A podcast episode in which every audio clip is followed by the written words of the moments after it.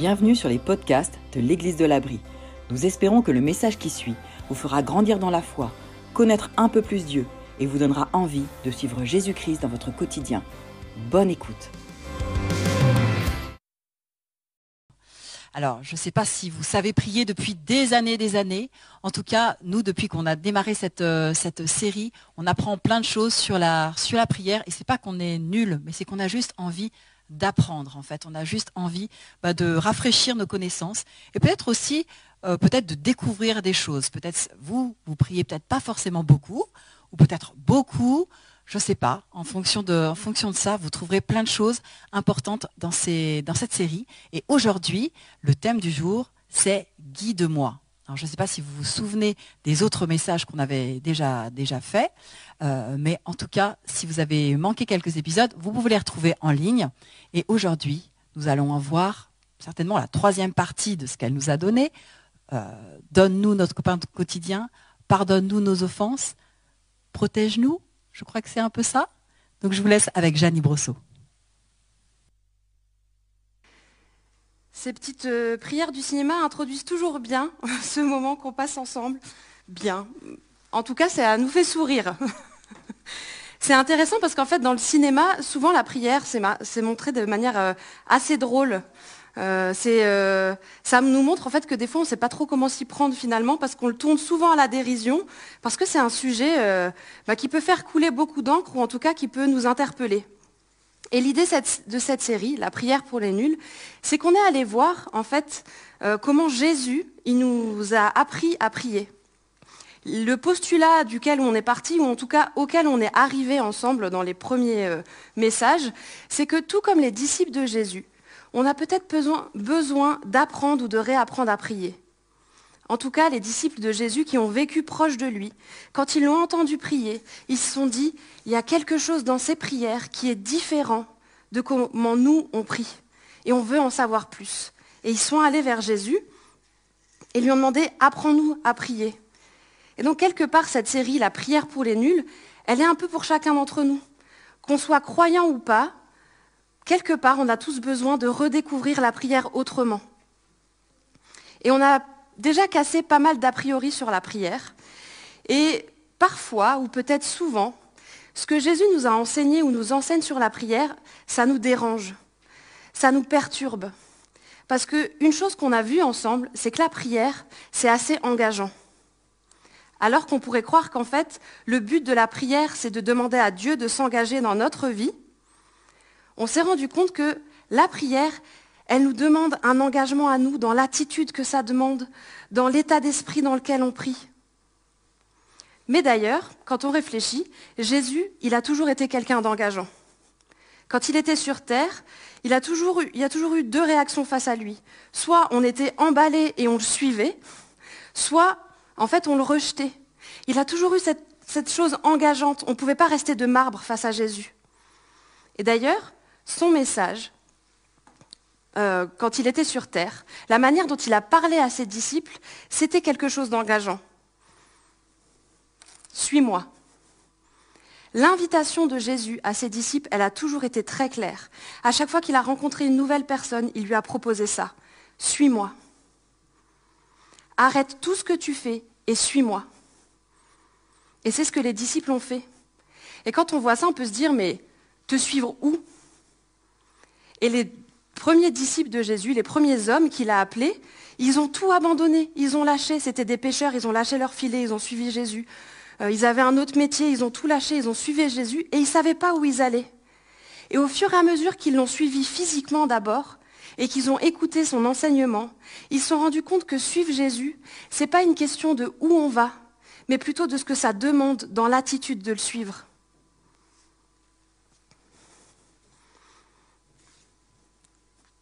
Et d'ailleurs, la définition du Larousse pour les disciples, c'est personne qui reçoit l'enseignement d'un maître fait partie de son école, ou une personne qui suit l'exemple de quelqu'un qu'il considère comme son maître à penser. C'est intéressant qu'on appelle les hommes qui ont suivi Jésus ses disciples. C'est des gens qui l'ont suivi, qui ont écouté son enseignement et qui ont voulu l'imiter.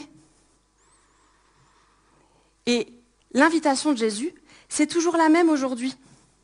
Suis-moi, Deviens mon disciple, suis mon exemple, laisse-moi être ton guide. Être chrétien, c'est choisir de suivre les, enseignements de Jésus et de les appliquer dans Il a été suivre. Ça, c'est. Puis Jésus veut marquer qu'il à lui-même, qu'il je s'accroche, qu'il me suit, qu'il renonce à lui-même. Si quelqu'un veut marcher à ma suite, ça demande de renoncer à moi-même.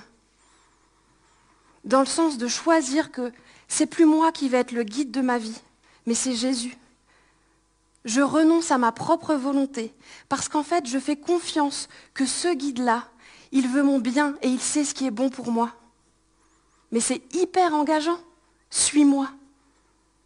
Ça demande que tout notre être marche dans une même direction. Et ce qui est intéressant, c'est qu'avec les années, l'Église, elle a eu tendance à changer ce message. Suis-moi. On peut passer à la suivante. elle l'a changé en... Tu peux mettre la suivante. Crois en moi. Peut-être même qu'on vous a présenté la foi en disant, la foi, c'est croire en Jésus. Mais quelque part, croire, c'est moins engageant que suivre crois en moi, ça demande moins de choses que suis-moi. C'est comme ça qu'on peut entendre des fois des gens qui disent Moi je suis croyant mais pas pratiquant. Mais si on regarde le suis-moi de Jésus, cette phrase, c'est un non-sens. Être croyant mais pas pratiquant, ça ne peut pas aller avec le suis-moi de Jésus. Parce que quelque part, le suis-moi de Jésus, il nous dérange. Il demande un vrai engagement de notre part. Il demande une vraie soumission. Et vous allez peut-être me dire, mais c'est quoi le rapport de tout ça avec la prière? Eh bien, on a vu ensemble que la prière, c'est aussi une question de soumission. On a vu ensemble que le but de la prière, c'est de soumettre ma volonté à celle de Dieu.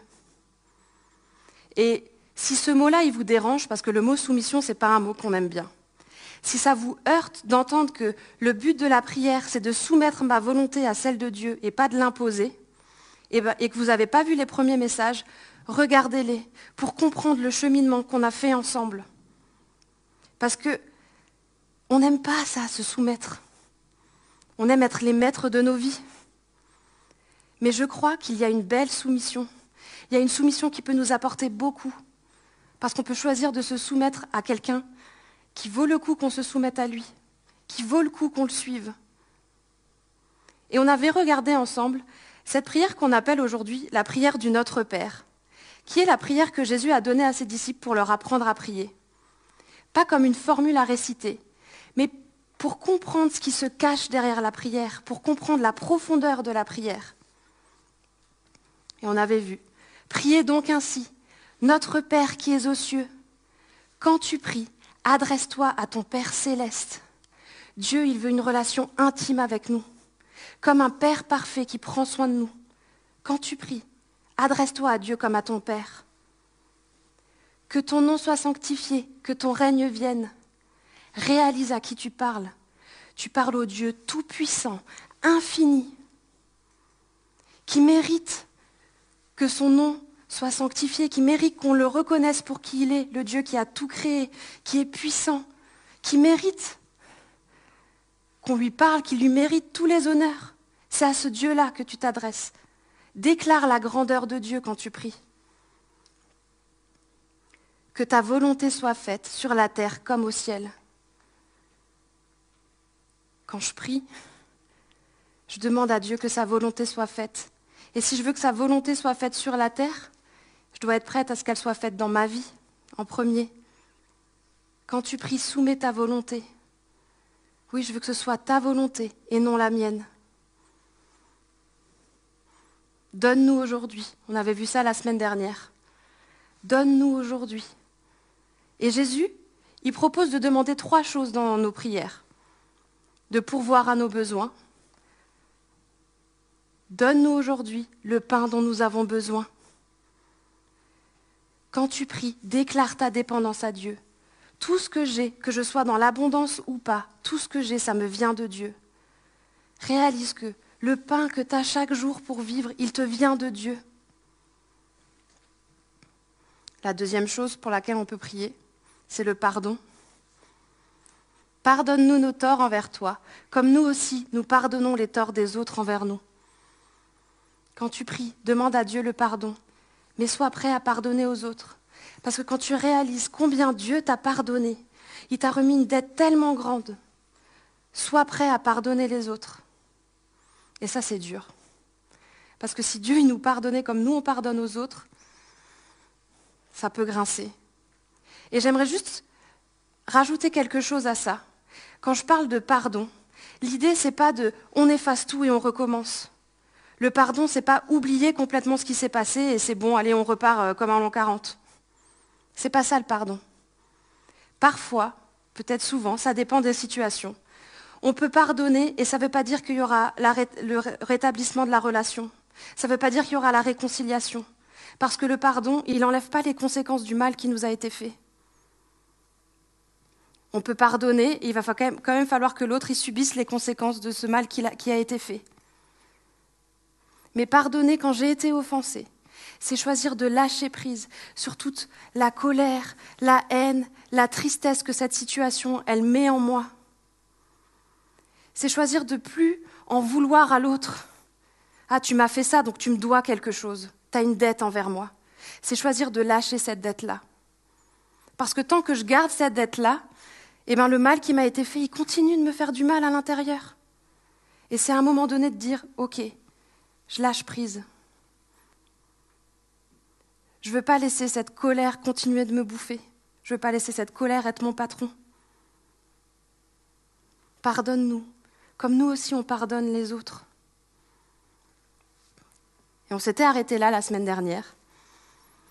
Et je vous avais dit que la troisième partie, c'est la protection. Et la protection contre la tentation. Ne nous expose pas à la tentation et surtout, délivre-nous du diable.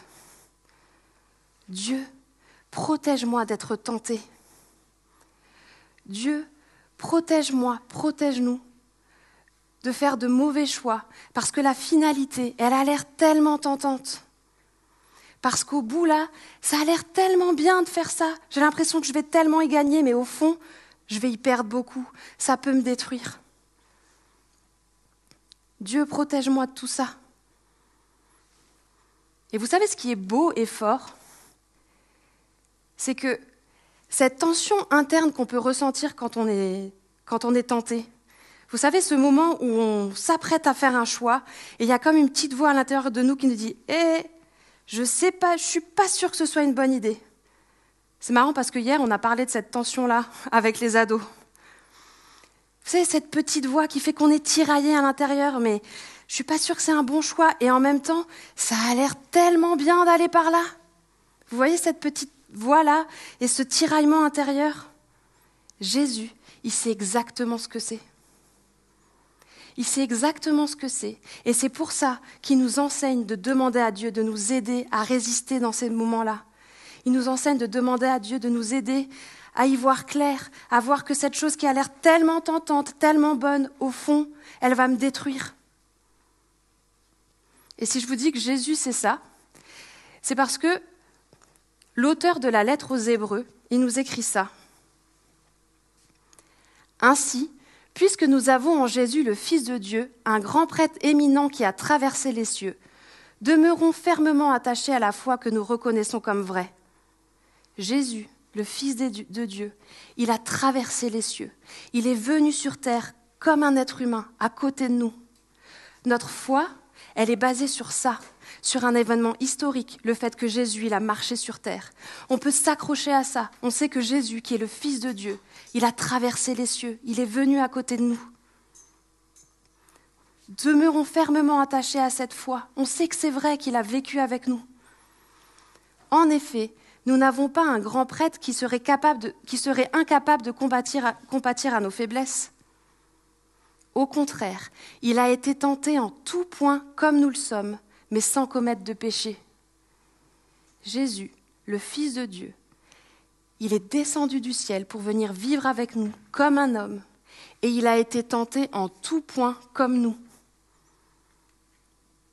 je ne sais pas si vous réalisez, Jésus, il a été tenté en tout point comme nous le sommes. Quand tu es tiraillé à l'intérieur, Jésus, il sait exactement ce que c'est, mais sans commettre de péché. Et c'est intéressant. Si Jésus a été tenté, c'est normal qu'on le soit aussi. Et il y a une distinction entre la tentation et le péché. Être tenté, c'est pas péché. Jésus, il a été tenté en tout point comme nous le sommes, mais sans commettre de péché. Approchons-nous donc du trône du Dieu de grâce avec une pleine assurance. Là, Dieu nous accordera sa bonté et nous donnera sa grâce pour que nous soyons secourus au bon moment. Quand je suis face à la tentation, j'ai deux choix. Soit je marche vers la tentation, soit je me rappelle que Jésus, qui a été tenté en tout point mais n'a pas commis de péché, il me donne la possibilité de m'approcher de Dieu et de m'éloigner de la tentation. Jésus qui n'a pas commis de péché, il me donne la possibilité de m'approcher de Dieu, de grâce, avec une pleine assurance, même si j'ai fauté, même si je me suis planté avant. Je peux toujours revenir vers Dieu. C'est un truc de fou. Et Dieu, il nous donnera sa grâce et on sera secouru au bon moment. Jésus, il sait que c'est compliqué de résister à la tentation. Mais il nous donne une solution. Marche vers Dieu. Et tu seras secouru au bon moment. Dieu, protège-moi d'être tenté. Est-ce que vous priez ça? Est-ce, que votre premier réflexe quand vous êtes tenté, c'est de dire à Dieu, protège-moi de ça, là c'est, chaud Parce que déjà, pour prier ça, il faut qu'on soit d'accord sur le fait que la tentation, ce n'est pas, une bonne chose. Et peut-être déjà que juste sur ça, on n'est pas d'accord. Oh, mais c'est bon, c'est pas si grave. Mais Jésus, il associait la tentation au diable, au mal. Et quand on est tenté, ce qui nous tente, ça a l'air tellement beau, tellement bon pour nous. Et même des fois, on peut se dire, bon, c'est pas grave, au pire, si vraiment c'est un mauvais choix, je demanderai pardon après. Bon, allez, on essaye, et puis au pire, je demanderai pardon après. Mais penser comme ça, c'est négliger le coup qu'a le péché. Le péché, c'est peut-être un gros mot pour vous. Alors je vais essayer de vous le définir d'une manière assez simple.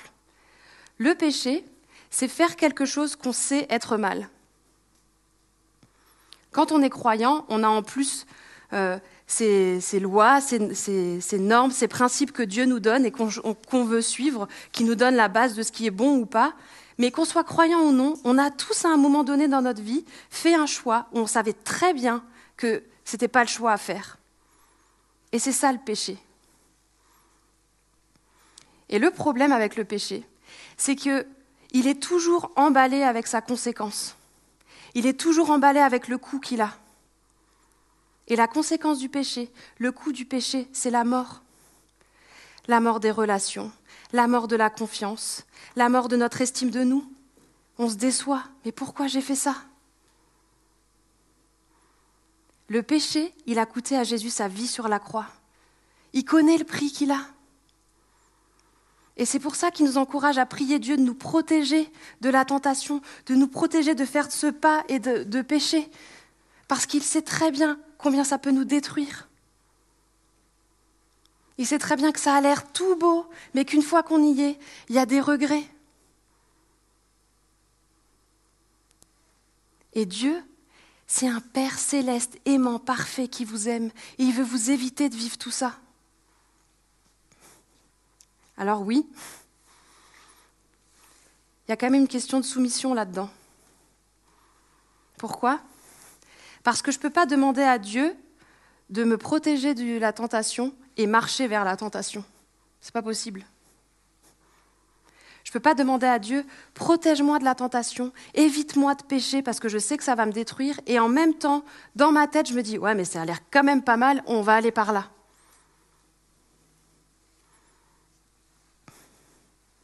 Et du coup, ça pose une autre question.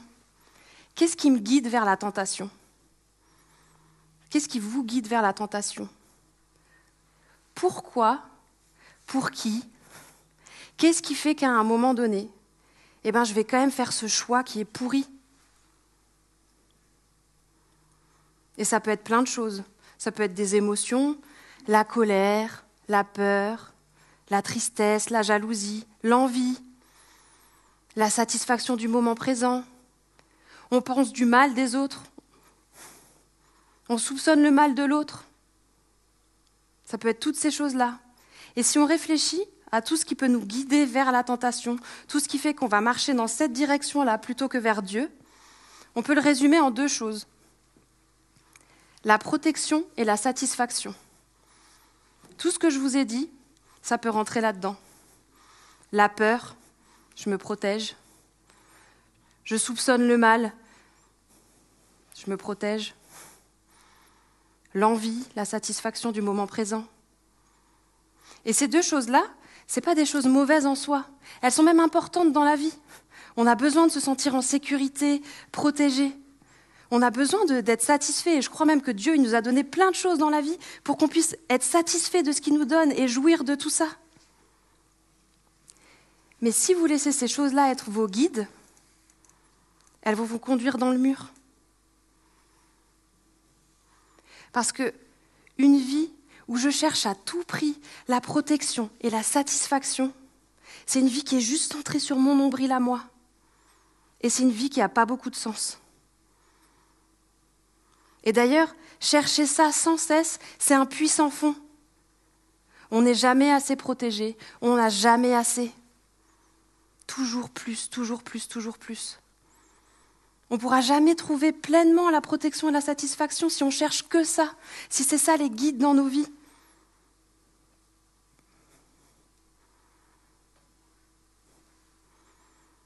C'est un puissant fond. Et en cherchant ça uniquement, eh ben, ça nous mène souvent à une grande question qu'on peut tous se poser. Pourquoi suis-je ici? Parce qu'une vie qui est centrée sur nous-mêmes, c'est une vie qui n'a pas beaucoup de sens au fond. Et cette question existentielle, on peut tous se la poser. Mais pourquoi je suis ici? Moi, je me la suis posée à un moment donné dans ma vie. Je ne me sentais pas à ma place dans ma famille. Je me sentais un peu le mouton noir de ma famille. Euh, j'étais pas prévue par mes parents, donc je me dis mais qu'est-ce que je fais là? Euh, J'étais même pas un projet de mes parents, etc. Et adolescente, je me suis posé cette question. Mais qu'est-ce que je fais là? À quoi je sers? Il y a beaucoup de jeux dans toutes ces questions. Et vous savez la réponse que j'ai trouvée? J'ai pas trouvé une réponse à cette question-là, mais j'ai trouvé une réponse à celle-ci.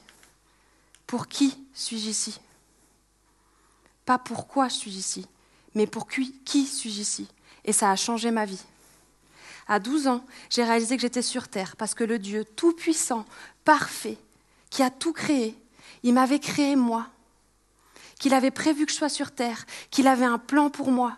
je ne savais pas le quoi du plan, je ne savais pas où j'allais aller. Mais je savais que si j'étais sur Terre, c'était pour lui. Et ça m'a décentré de moi-même et ça a donné du sens à ma vie. Ça a tout changé. Et j'ai décidé de le suivre, j'ai décidé que j'allais lui donner ma vie. Et si je suis là, ici, devant vous aujourd'hui, c'est parce que j'ai fait ce choix-là à 12 ans. Je n'ai pas compris tous les tenants et les aboutissants, et je vous avoue, je suis encore en train d'apprendre ce que ça veut dire de le suivre et de lui donner ma vie. Je suis encore en train de travailler des choses, il est encore en train de travailler des choses dans ma vie, parce que le suivre, c'est l'histoire de toute une vie. Mais ça a donné du sens. Et on cherche tous du sens dans nos vies. Et Jésus, son invitation, c'est toujours la même aujourd'hui. Si tu cherches du sens dans ta vie, j'ai une bonne nouvelle pour toi. Jésus, il te, lance la même invitation qu'il a lancée à, ses disciples. Suis-moi. Suis-moi. Laisse-moi être ton guide. Suis-moi, par contre, je te préviens. Moi, je suis venu pour servir. Donc me suivre, ça va vouloir dire servir les autres. Suis-moi, par contre, je te préviens, on m'a persécuté, donc on te persécutera. Jésus nous a jamais proposé une vie toute rose, toute nickel, toute bien. Par contre, il nous a proposé une vie qui a du sens. Choisis de dire non à toi au centre. Mets-moi moi au centre et ça va te donner du sens à ta vie. Et c'est ça la solution de Jésus face à la tentation. Plutôt que de choisir des guides, le moi, moi, moi, ma protection, ma satisfaction, qui vont mener vers la tentation, Jésus dit, switch et suis-moi, laisse-moi, moi, être ton guide. Et je vais donner du sens à ta vie. Tu vas peut-être faire des choses que tu n'aurais jamais imaginé faire. Tu vas avoir une vie qui va être guidée par l'amour. Parce que Jésus, il a résumé tous les commandements de la Bible que Dieu a donnés en une, en une seule phrase. Aime Dieu de tout ton cœur, de toute ton âme, de toute ta pensée, et aime ton prochain comme toi-même. L'opposé de la tentation, c'est l'amour.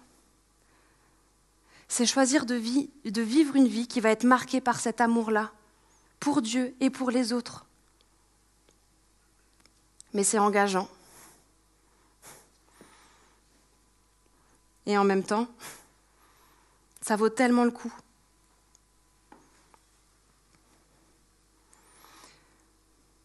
Et c'est pour ça que demander à Dieu de nous protéger de la tentation, c'est un engagement à suivre Jésus.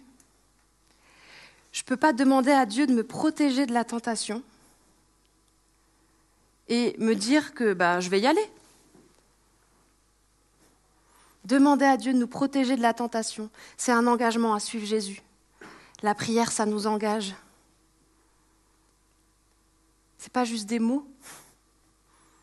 Ça nous engage à vivre cette relation avec Dieu. Et cette relation avec Dieu, elle a pour conséquence de transparaître dans tous les domaines de notre vie. Parce que être croyant mais pas pratiquant, ça n'a pas de sens. Et Jacques, d'ailleurs, le frère de Jésus, il explique très bien dans la lettre qu'il a écrite à des chrétiens. Il dit que la foi sans les actes, elle est morte, elle sert à rien. Ce n'est pas les actes qui me sauvent. Mais si je crois en Dieu et qu'il n'y a pas d'acte derrière, ça ne sert à rien. Parce que l'invitation de Jésus, c'est suis-moi. Marche derrière moi. Laisse-moi être ton guide. C'est un beau programme, non? C'est un bon programme et en même temps, ça promet des bons fights. et c'est pour ça que la prière, comme je vous l'ai déjà dit, ça demande ce temps reculé d'intimité en un à un avec Dieu. Parce que la prière, ce n'est pas une question de formule, mais c'est une question d'alignement entre Dieu et moi. Toute relation, elle a besoin de s'aligner à des moments donnés. Eh bien, Dieu qui veut une relation avec moi, il veut que je puisse m'aligner avec lui. Et la prière, c'est ces temps où je suis avec lui et où des fois je fight avec lui. Oui, ta volonté, c'est ça, oui, mais la mienne, c'est ça. Et dans ces temps-là d'intimité, en fait, je réalise que la volonté de Dieu, c'est vraiment ce qu'il y a de mieux pour moi, parce qu'il est un Père aimant qui m'aime et qui veut mon bien et que choisir de le suivre, mais ça a du sens. Ça va, ça va tout changer. Pas forcément à l'extérieur, mais à l'intérieur. Et c'est ça que Jésus nous apprend avec le Notre Père. À vivre cet alignement avec Dieu. Et encore une fois, je ne veux pas qu'on se comprenne mal. Il y a plein de sujets, plein de mots, plein de phrases qui ne sont pas dans notre Père et qui ont leur place dans la prière. Pierre, qui était un disciple de Jésus, il a écrit Déchargez-vous sur lui de tous vos soucis, car il prend soin de vous. C'est OK de dire tout ce qui vous tracasse à Dieu, dans les moindres détails. C'est OK de lui parler de tout ce qui vous passe par la tête. Mais ce que nous rappelle le Notre Père, c'est que ça demande d'être prêt à dire OK, pas ta volonté, pas ma volonté, mais la tienne. Ok, je veux bien te suivre. Je ne sais pas où on va, mais ce que ça demande de moi, c'est très clair. Ça demande l'amour. Je vous propose de relire le Notre Père ensemble. Priez donc ainsi. Notre Père qui es aux cieux, que ton nom soit sanctifié, que ton règne vienne, que ta volonté soit faite sur la terre comme au ciel. Donne-nous aujourd'hui le pain dont nous avons besoin. On dépend de toi pour tout. Merci parce que tu nous donnes tout. Pardonne-nous nos torts envers toi, comme nous aussi nous pardonnons les torts des autres envers nous. Ne nous expose pas à la tentation et surtout délivre-nous du mal.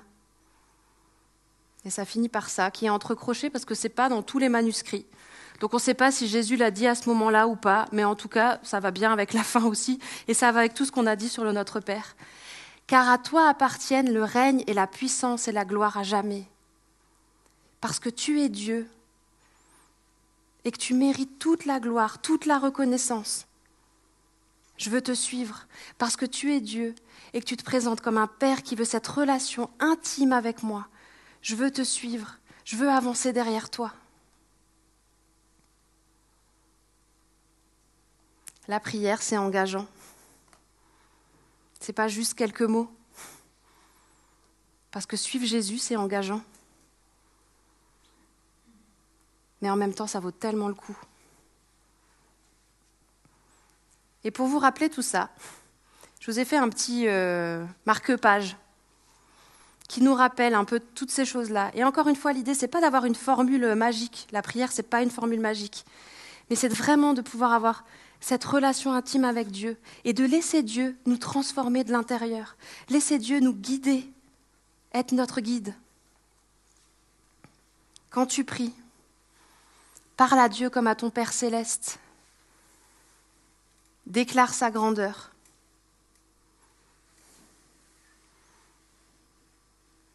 Soumets ta volonté. Déclare ta dépendance pour tes besoins, le pardon et la protection. Je vais prier pour terminer.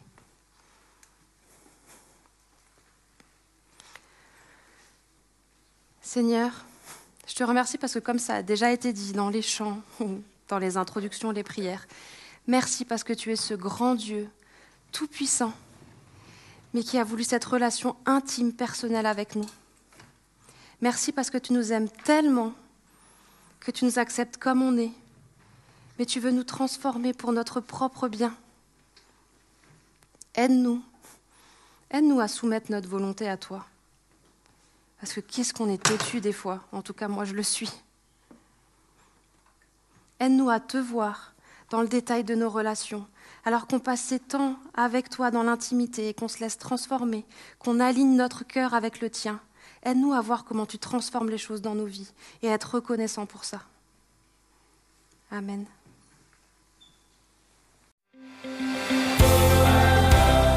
Nous espérons que ce message vous a fait réfléchir Retrouvez d'autres messages sur la chaîne YouTube de l'Église de l'Abri. À très bientôt!